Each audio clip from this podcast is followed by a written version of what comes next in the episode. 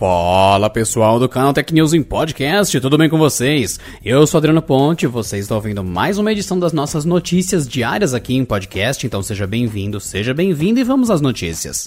Os golpes de phishing usando ferramentas de videoconferência são o novo método dos cybercriminosos para roubar dados, dinheiro e disseminar malwares.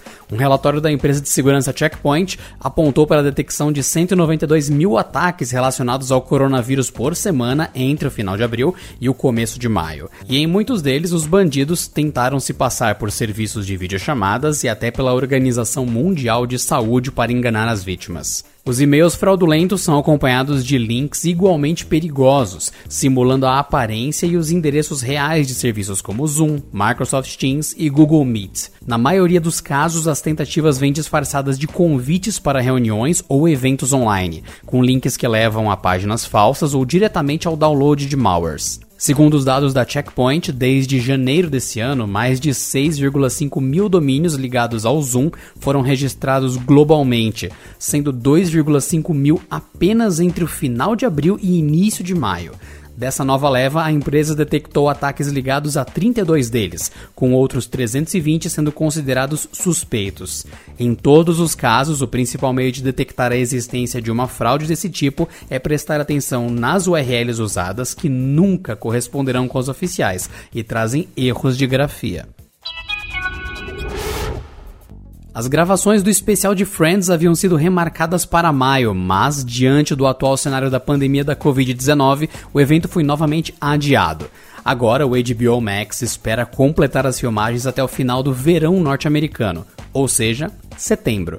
E isso pode afetar até mesmo o formato da atração, que pode virar uma live.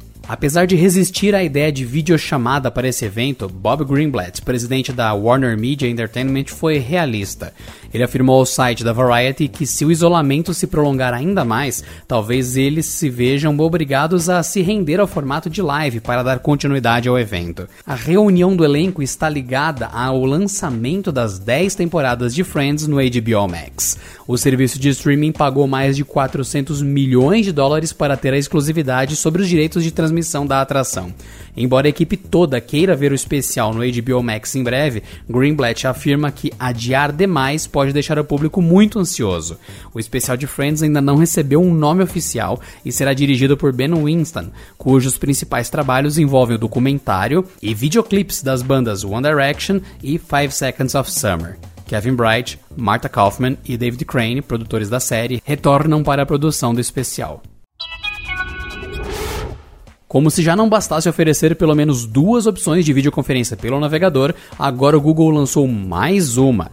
Depois do Hangouts e do Google Meet, agora é possível fazer o mesmo com o Google Duo pela web.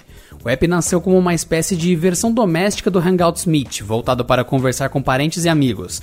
E com o tempo ele ganhou mais recursos, inclusive conversas em grupos com até 12 participantes após o início da pandemia da Covid-19. O Google anunciou que as chamadas de vídeo em grupo também poderão ser feitas pelo navegador, com a opção de mostrar mais pessoas simultaneamente. A solução para 12 participantes no celular mostra 9 pessoas ao mesmo tempo, exigindo um gesto com o dedo na tela para mostrar os outros três. Outras novidades na plataforma incluem novos efeitos e a possibilidade de fazer desenhos. Realizada pela primeira vez em versão virtual, a edição 2020 da Conferência da Apple para Desenvolvedores, também conhecida como WWDC, quer mostrar a força das câmeras do iPhone. Isso porque elas serão utilizadas para filmar as palestras do evento. A revelação foi feita pelo jornalista da Bloomberg, Mark Gurman. Ele escreveu, aspas, Agora vocês sabem como partes da WWDC serão exibidas. Fecha aspas. Sua referência é uma resposta a uma notícia de como seriados e programas de TV estão utilizando conjuntos com iPhones para gravar episódios. Ainda que a palestra principal do evento utilize equipamentos profissionais, é possível que as sessões menores e palestras mais técnicas sejam transmitidas a partir de gravações via iPhones, mais fáceis de manipular. Além disso, a ação poderia ser usada como propaganda pela própria Apple. A WWDC 2020 está marcada para começar no dia 22 de junho.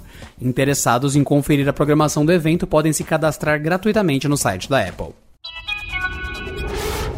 Rumores sugerem que a Marvel estaria procurando uma diretora não somente para Capitã Marvel 2, mas também para o próximo Vingadores.